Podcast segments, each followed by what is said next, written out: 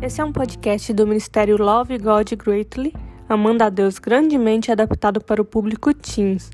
E nós estamos fazendo a leitura do livro O Maior Presente.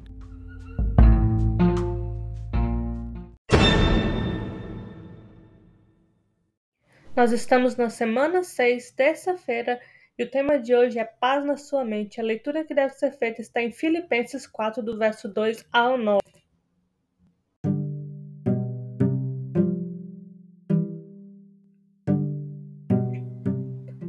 Filipenses 4, do verso 6 ao 8, diz assim: Não andem ansiosos por coisa alguma, mas em tudo, pela oração e súplicas e com ação de graças, apresentem seus pedidos a Deus e a paz de Deus, que excede todo entendimento, guardará os seus corações e as suas mentes em Cristo Jesus. Finalmente, irmãos, tudo o que for verdadeiro, tudo que for nobre, tudo que for correto, tudo que for puro, tudo que for amável, tudo que for de boa fama, se houver algo de excelente ou digno de louvor, pensem nessas coisas. Versão NVI.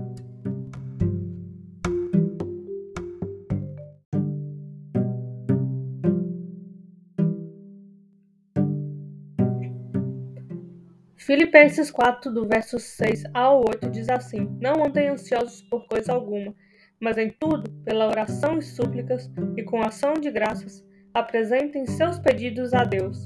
E a paz de Deus, que excede todo entendimento, guardará os seus corações e as suas mentes em Cristo Jesus. Finalmente, irmãos, tudo o que for verdadeiro, tudo o que for nobre, tudo o que for correto, tudo o que for puro, tudo o que for amável, tudo o que for de boa fama, se houver algo de excelente ou digno de louvor, pensem nessas coisas. Versão NVI.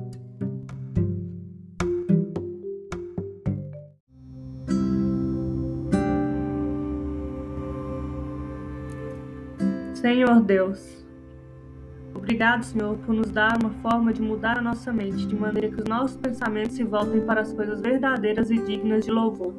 Ajude-nos a desenvolver o hábito de orar para que as nossas preocupações e ansiedades possam encontrar paz na Sua presença.